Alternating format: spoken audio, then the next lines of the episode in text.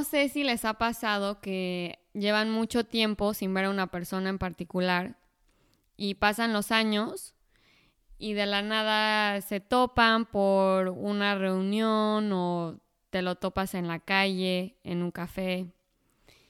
Y pues dicen, oye, ¿cómo has estado? ¿Qué onda tal? Y pues ya sabes, la sonrisa medio hipócrita muy bien, tú, toda la vida es feliz, el sol sale todas las mañanas, alegre y contento. Pero tú estás viendo a esa persona y dices, madre de Dios, a ti no te ha salido el sol ninguna de las mañanas desde que te dejé de ver, porque traes la ojera, pero hasta acá y la bolsa que parece que puedes llevar todo el súper allá adentro y pues hinchado, sin pelo, X, o aunque tenga una de esas cosas, ¿verdad? Ya me amolé a la pobre persona. Y, y dices, ¿por, pues, ¿por qué se verá tan amolado? Porque la verdad es que tenemos esta idea que es la edad o es la genética o no sé, que sí juegan un rol importante, pero nuestra propuesta hoy es que lo veamos desde el punto que normalmente tu físico y tu salud y bienestar refleja completamente tu, tu estado de ánimo, tus emociones, lo que piensas, lo que sientes. Y si llevas un periodo prolongado de mucho estrés o un periodo prolongado de una emoción muy negativa y muy profunda, eso inevitablemente se va a reflejar en tu físico y mientras más dure y mientras más este, se, se haga profunda la herida, pues más te va a enfermar y esto puede llevar a una enfermedad mucho más grave que solo verte amolado y perder pelo. Entonces, pues esa es la propuesta de hoy y mi mamá un poco va, a explicar qué son los el elemento más importante de la salud. Bueno, pero ¿cuál crees que sea tú, mi chinita? Efectivamente, hoy vamos a hablar de salud y actitud. El, el título lo dice, lo dice todo y así queríamos que fuera, además de que la salud ahorita es la bandera que más ondea y, algo por lo que todos oramos en las noches, está muy presente. Y por eso escogimos salud y actitud. Pero ¿qué crees tú, mi chinita, que sea el, el factor más importante o determinante para tener una buena salud? Que digas, es que de esto depende. Para mí, o sea, para, para ti en, en lo personal, ¿qué sería lo que sostiene o fortalece tu salud? Mm, pues sí, yo creo que lo, lo clásico, o sea, mis hábitos de ejercicio, de comida, este, ¿qué más? Dormir bien. Exacto, el, el que todos no sabemos, ¿no? El que todos sabemos que cuidar la salud es el ABC y eso implica. Y, y efectivamente lo que queremos ir es un, un poquito más allá, un poquito más de fondo y saber, ¿ustedes qué creen? Quiero hacerles una pregunta. Que yo como lo que soy o que yo soy lo que como. Ves que muchas veces te dicen, bueno, es que los seres humanos somos lo que comemos y si seguimos comiendo carbohidratos, bueno, vamos a perder energía y tal y tal. Entonces, en realidad la pregunta es, ¿yo como lo que soy o yo soy lo que como?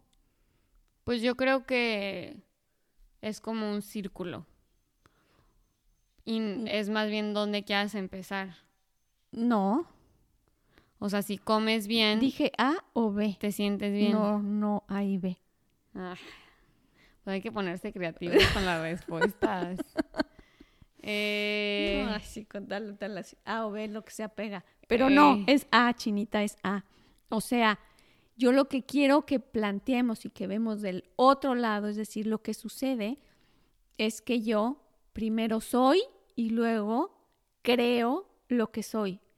Y si en estos momentos soy alguien que tiene proyectos, que tiene energía, que tiene entusiasmo, lo que voy a generar es un gusto por comer los alimentos. Y esto no es consciente, esto no se hace a nivel consciente, pero necesito crear la resistencia y mi cuerpo tiene la motivación de un plan, un proyecto y entusiasmo para crear incluso el deseo por los alimentos que van a fortalecer e ir tras eso, tras eso que mi mente proyectó.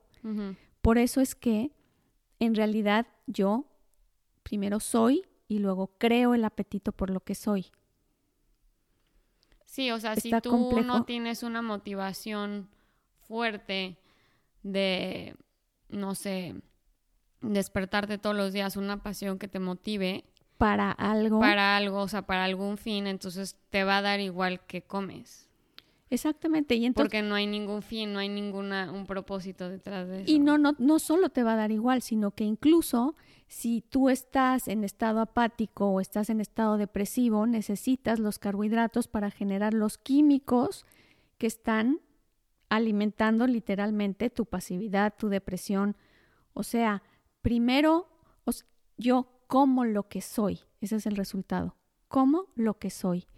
Y por eso es tan importante el bien pensar. Lo que estamos concluyendo, si se dan cuenta, es que primero se genera el pensamiento, la constante decisión una y otra vez por elegir el pensar más sano. Esto es cada segundo de nuestra vida. Todo el tiempo estoy decidiendo cómo recibo todo lo que sucede. ¿no?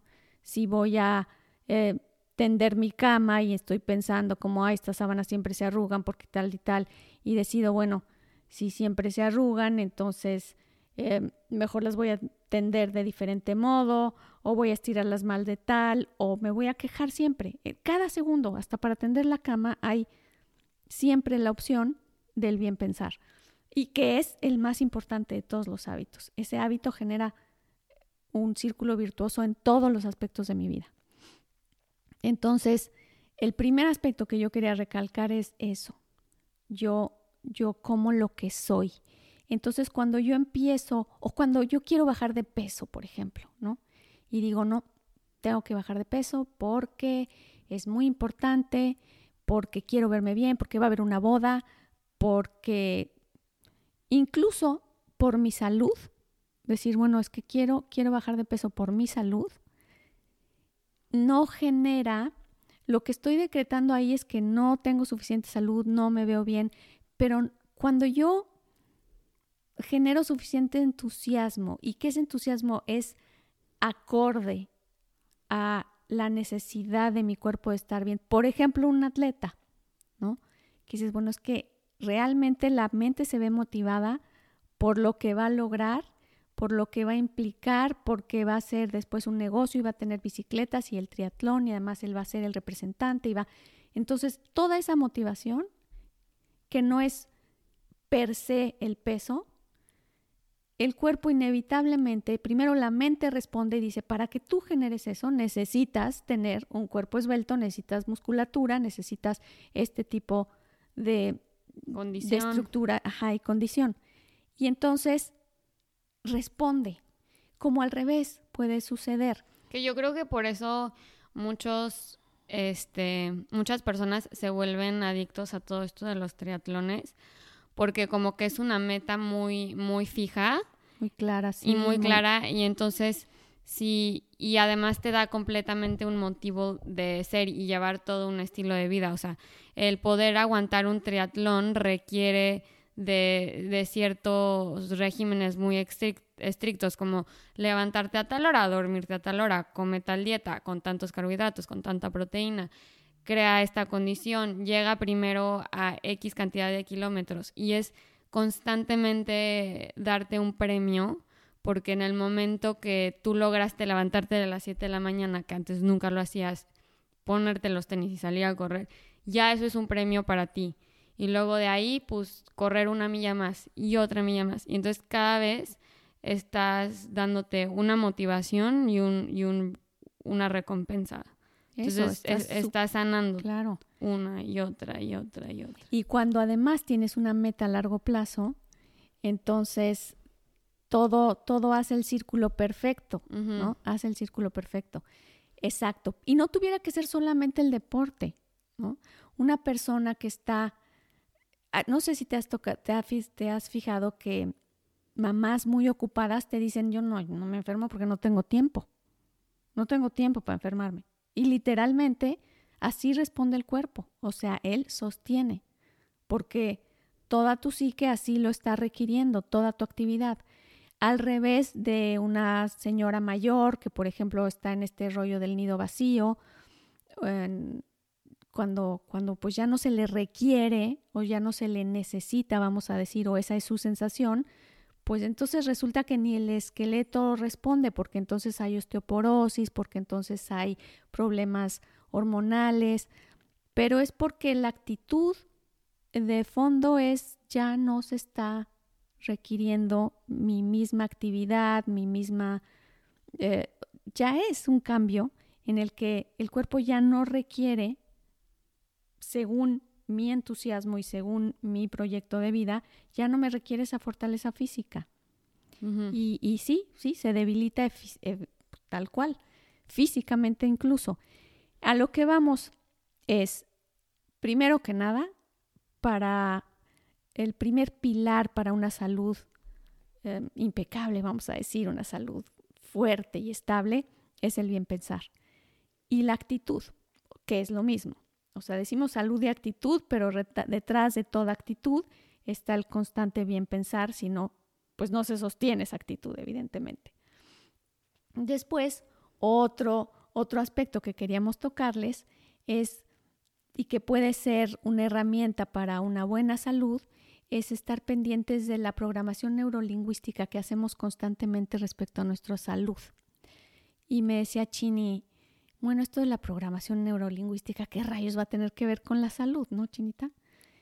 Em, en realidad sí tiene mucho que ver porque socialmente nos, nos zarandeamos mucho en esto de la salud, o sea, constantemente repetimos además lo mismo a nivel social, es que soy pésimo para dormir.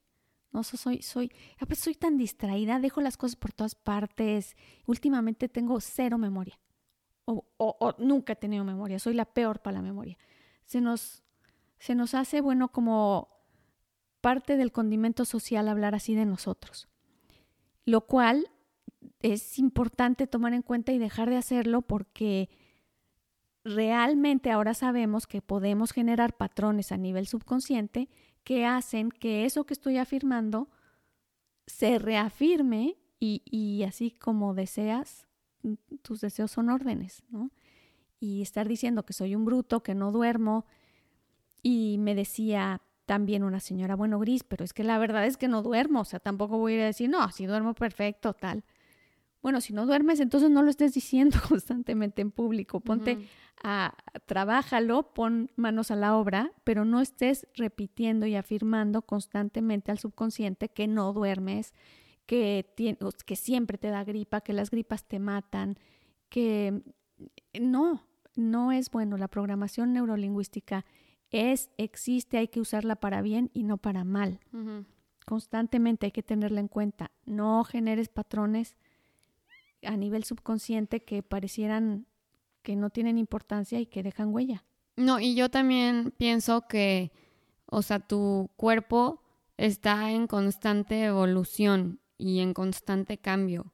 Entonces, si tú, tú a la hora de estar reafirmando una y otra y otra vez que no duermes, estás negando a tu cuerpo de, de cambiar y de evolucionar con, porque igual y antes no dormías porque pues tus hijos eran chiquitos y te tenían despierto toda la noche porque la pesadilla o porque se levantaban a las 6 de la mañana de la nada o no sé.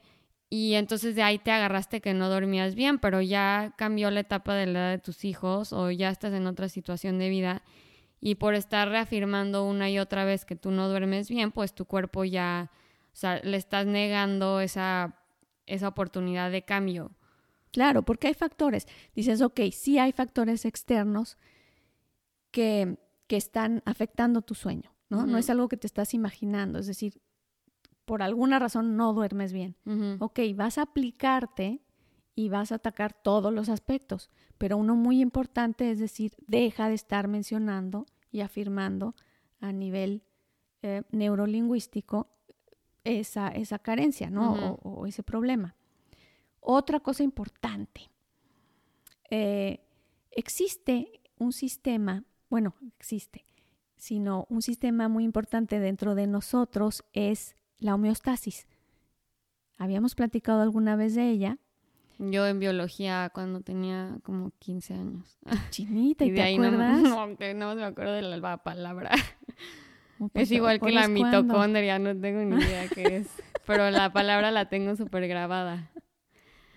Sí, esas son las huellas. Me hicieron dibujar mis células y no sé qué. Sí, la mitocondria generadora. De moradito y rosa con verde y todo. Bueno, pues este, este sistema de la homeostasis es muy importante que lo tengamos en cuenta porque es parte de, nuestros, de nuestro mejor amigo a la hora de, de lidiar con el peso. Nos dicen que... Mm, ¿Qué peso? El peso corporal. Ah. ¿El, peso, de qué? ¿Contra el dólar? No, Chinita, a mí me gustaría que, pudieras hacer algo al respecto con la homeostasis, pero no, ¿para qué los hago ilusiones? La verdad es que no. Esto es nada más el peso corporal. Pero qué bueno que me preguntaste para evitar confusiones. Pues no sé, también preguntaba más peso emocional o no sé. No, no. La homeostasis regula el sueño, o sea, las horas de sueño, regula el peso, es un regulador constante a, muchas, a, muchos niveles. Y, por ejemplo, si alguien se siente profundamente, por alguna circunstancia, vive un momento de profundo desamparo, o alguien le dice, mm, ¿sabes qué? Que ustedes se pueden quedar sin casa, un niño le dicen, ustedes se pueden quedar sin casa en unos días y no sé a dónde los vamos a llevar y el niño ahí genera una emoción fuertísima, genera un patrón y hay desamparo. ¿Y qué pasa? Se hace un patrón al subconsciente y el subconsciente dice hay que generar más masa corporal para proteger. Esto es una reacción primitiva. Para proteger, protegernos, porque hay desamparo, porque estamos en peligro, ¿no? De no tener casa. Y la homeostasis sube y de pesar 40 kilos, entonces ahora sube la homeostasis 5 kilos más o, 6 kilos más y entonces este niño empieza a subir de peso, creando sobreprotección en su cuerpo. No es algo consciente tampoco, pero muchas veces pasa que lo que quieren es a fuerza ponerlo a dieta y ponerlo a dieta y ponerlo a dieta y no baja y no va a bajar porque el cuerpo va a aprovechar cada mm, cosita que se coma para utilizarla para llegar a la homeostasis que debe de ser, a la homeostasis que eh, el subconsciente indicó. Puede subir o bajar, subir cuatro kilos, bajar cuatro kilos, ah, más o menos, pero, pero aún así cuando se descuide va a volver a la homeostasis que el cuerpo indica según la emocionalidad en la que se encuentre. Por eso es que insisto en que es muy importante a la hora de hablar de cambios de peso, de subir o bajar de peso, siempre eh, tomar en cuenta la emocionalidad, un trabajo psicológico, ver qué hay detrás de manera que se pueda apoyar y la homeostasis esté de acuerdo, ¿no? Baja la homeostasis cuando ya no siento ese desamparo, cuando esa huella de desamparo, estoy poniendo un ejemplo, pero es un ejemplo que sucede mucho. Cuando mejora esa huella de desamparo y yo ya me siento más seguro, más confiado, más en paz, la homeostasis dice, ok, ya no estamos en peligro, ok. Y entonces baja el nivel de, masa corporal. Es muy importante que lo tengamos en cuenta a la hora de hacer dietas. O sea, no vayas con un nutriólogo, ve con un psicólogo. No, no, no, no, no, no, no, claro, no. Sí vas a ir con un, con un nutriólogo, pero es que difícilmente piensas en ir a un psicólogo o hacer un, trabajo de introspección. No, no forzosamente tiene que ser ir a una larga terapia psicológica. Digo, es, muy bueno, siempre sirve, pero me refiero a que tomes en cuenta tu trabajo de interiorizar y saber que hay algo dentro de ti que está dictando que necesitas una mayor masa corporal o menor masa corporal, ¿no? a las personas que de pronto bajan de peso, igual detrás hay, está esta homeostasis hablando de tu emocionalidad y hay que tomarla en cuenta. Y hacer más sencillo el trabajo de subir o bajar de peso y desde luego un nutriólogo, bueno, pues nos habla muchísimo de nuestra relación con los alimentos, ¿no? Cómo nos relacionamos con los alimentos, que nuestro conocimiento al respecto, bueno, pues claro que es, que es bueno, es parte del, sí, sí, pero parte del kit. Ah, y otra cosa que yo también quería agregar es que, pues ahorita que estamos hablando todo esto de los buenos hábitos y romper el mal pensar, crear entusiasmo y todo, a mí se me hizo muy buena idea leer el manifiesto que escribió Elizabeth Blackburn. Ah, sí, em, lindo. Y más o menos explicarles cada punto que ella dicta en su libro que pues básicamente se trata de vivir más joven, más sano y más tiempo. Entonces, aquí ella toca muchos de los puntos de los que acabamos de hablar y voy a ir leyendo cada uno y más o menos írselos explicando conforme, conforme los leo, ¿verdad? Nomás déjenme llegar a Y respecto, antes de que llegues a tu hojita chinita, esto del mindfulness, este es el tercero que nos faltaba, ¿te acuerdas? Decíamos el bien pesar, la programación neurolingüística ah, sí. y la práctica de mindfulness. A mi gusto, em, es parte de lo que debemos tomar en cuenta y el, uno de los buenos hábitos que, que son esenciales para, para una salud estable. La verdad es que a un organismo, a un cuerpo, si lo dejamos en paz y no hay emocionalidad al respecto, sana solitito, ¿no? O sea, estamos hechos en salud, somos creados para sanar, es nuestro cuerpo sana per se. Cuando intervienen eh, los factores externos, cuando intervienen el estrés y cuando intervienen estas emociones que, que se metabolizan literalmente, es que la, la salud empieza a verse desequilibrada, ¿no? Por eso es que practicar mindfulness a nuestro juicio era algo de lo que queríamos recomendarles, es algo que nos centra, que nos mantiene constantemente en la realidad y sobre todo que nos, nos pone alertas del bien y mal pensar.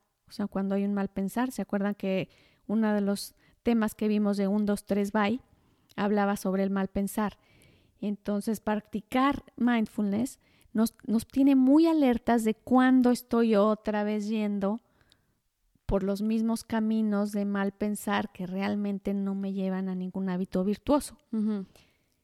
Esa es la tercera recomendación, el mindfulness. Y yo quiero, ahorita que vas a leer eso, pero al final, mi chinita, quiero leer, contarles mi historia, mi cuento. Ah, sí. Así que primero, primero el manifiesto y luego y el manifiesto, de hecho, habla de mindfulness, entonces ahí les va. Primero, me recomienda Elizabeth Blackburn, evalúa fuentes de estrés persistente e intenso que puedes cambiar.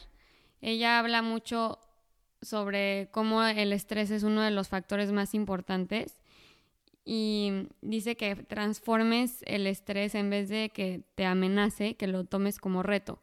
Entonces, cuando se te presente una situación de estrés externa que no está en tu control, si lo tomas como un reto y no como algo que te va a amenazar, eh, eso genera un estrés positivo que no, que no enferma, al, revés, crea resistencia. Em, luego, vuélvete más compasivo con los demás y contigo mismo. Inicia una, una actividad restauradora, que en su libro explica la práctica de mindfulness, yoga, y pues otras actividades como meditativas que te ayuden a, restaurar el cuerpo y a descansar. Eh, dice, actívate, o sea, haz ejercicio y aquí recomienda hacer entre dos o tres días a la semana de ejercicio eh, y también hay, existe el exceso de ejercicio que eso también es contraproducente. Entonces, pues hablar con tu doctor cuál es lo más recomendable, etcétera. Desarrolla un ritual antes de ir a dormir para lograr un sueño más profundo, largo y restaurador. Entonces, dormir claro, básico y si puedes hacer un ritual que ya sabes que cuando te vas a dormir cierras las cortinas, te lavas los dientes, te lavas la carita y prendes... Como ping-pong, pero ¿puedo, ¿puedo aportar? Como ping-pong. Como ping-pong, pero aquí hay algo que desde hace tiempo quería yo aportar y ahora creo que cada que ya así cae pum. Hay unos ejercicios que se llaman ejercicios de higiene mental.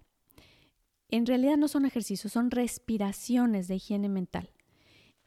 En un 2x3 se los voy a explicar. Resulta que les va a tomar cerca de 3 minutos, más o menos. Van a, todo se hace por la nariz, siempre la inhalación y la exhalación, siempre por la nariz. Van a inhalar sintiendo que el aire entra por la coronilla. De la cabeza. Eh, sí, pues no hay otra chinita. Ah. Exacto. Entonces,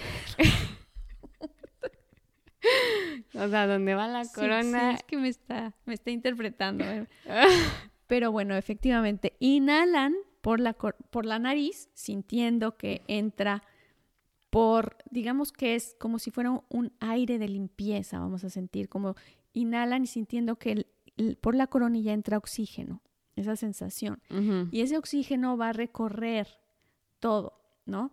Cabeza, cuello, hombros, brazos, cadera, tal y tal.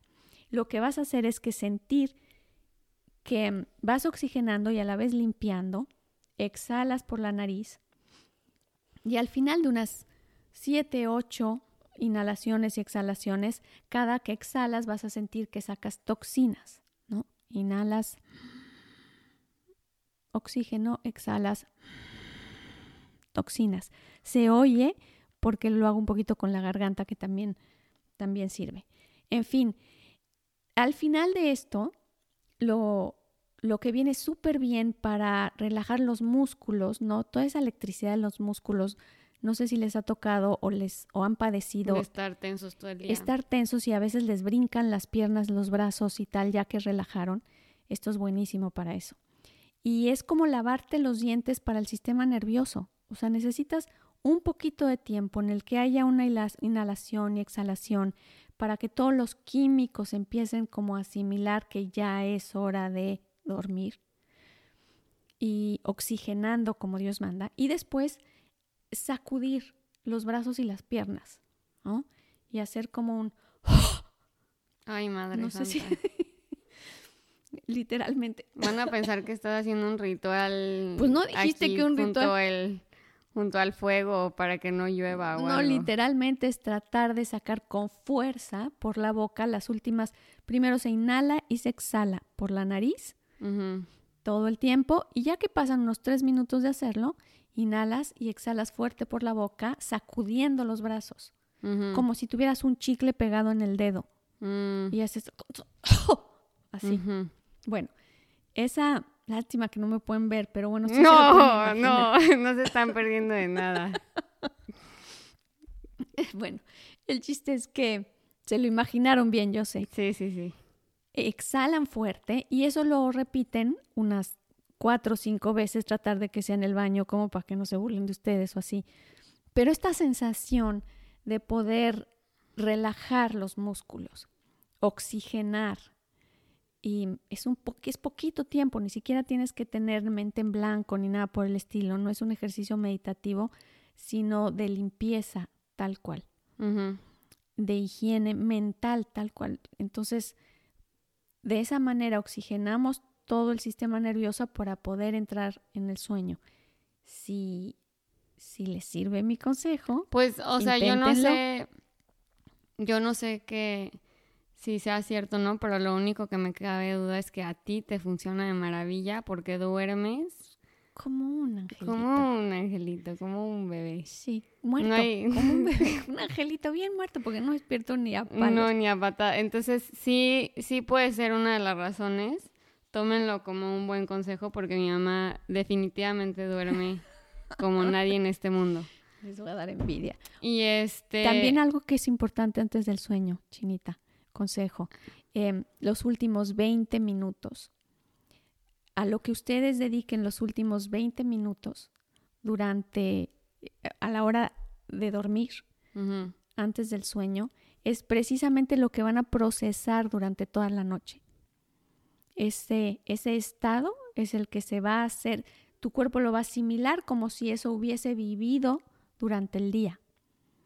Por eso es que es hay que tomar en cuenta el no dormirse llorando, el no dormirse enojado, el no dormirse con las noticias, no dormir preocupado. eh, bueno, yo sé que no es que pueda ser perfecta y la vida a veces no, no te deja. no te permite otra cosa, pero, pero tal vez si ves que estás, te estás quedando dormido con este sabor de boca tan duro de cualquier emoción así, nada, bueno, pues tal vez oír un poquito de meditación guiada, em, música. Música, exacto, algo que pueda salirte de ese, que te saque de ese contexto para poder ya iniciar el proceso de sueño. Bueno, y ya nada más, el último tip que les voy a decir es la, la alimentación que dice Elizabeth Blackburn. Y eso sí van a tener que ver un nutriólogo porque yo de ahí no sé nada. Este, pero... bueno, algo, algo me sé, pero no tanto. Y pues nada, yo creo que es, es ya el cierre de nuestro podcast para que cuentes tu historia. Ay, ahí les va mi historia. Está bien bonita mi historia. Resulta que viene, va saliendo la muerte de una aldea, ¿no? Y va camino a otra.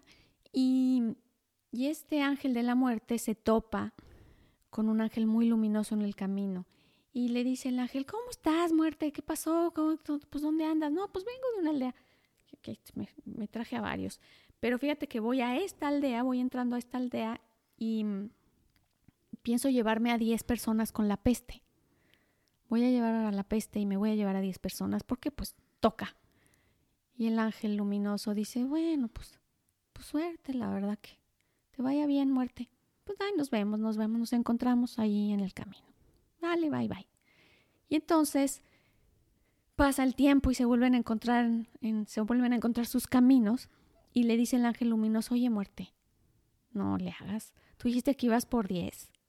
Y, y, me entero y, y es que te llevaste, eran dos mil personas. ¿Qué es eso? Y le dice la muerte, sí, claro. Yo con la peste me llevé a diez los demás murieron de miedo. Entonces, ¡Pum! sí, sí. Mind blown. Es la verdad y, y esto es algo que yo creo que debemos de tomar en cuenta.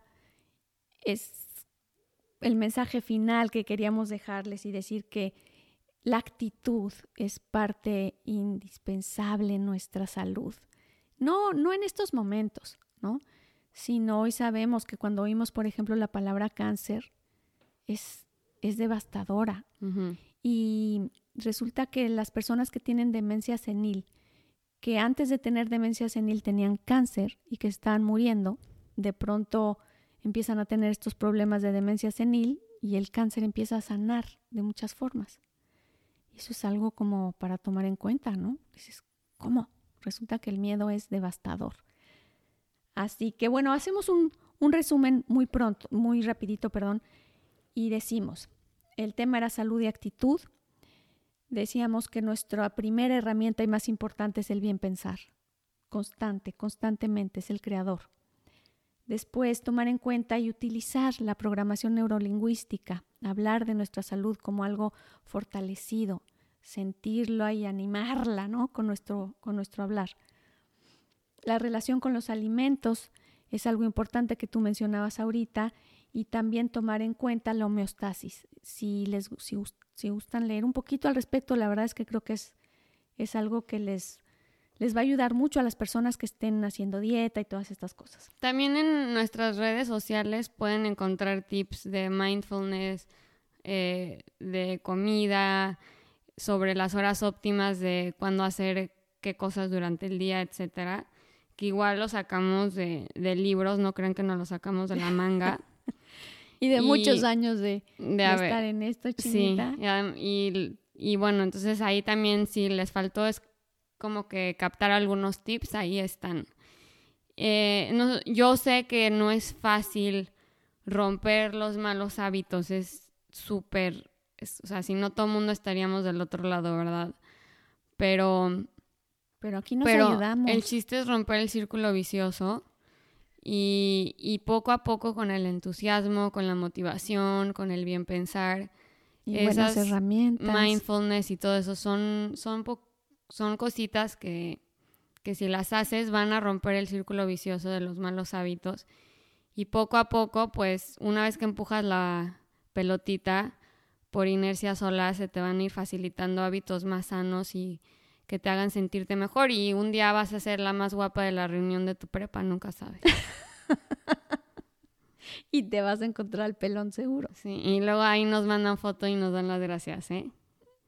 Pero bueno, así los dejamos. Hasta el próximo martes.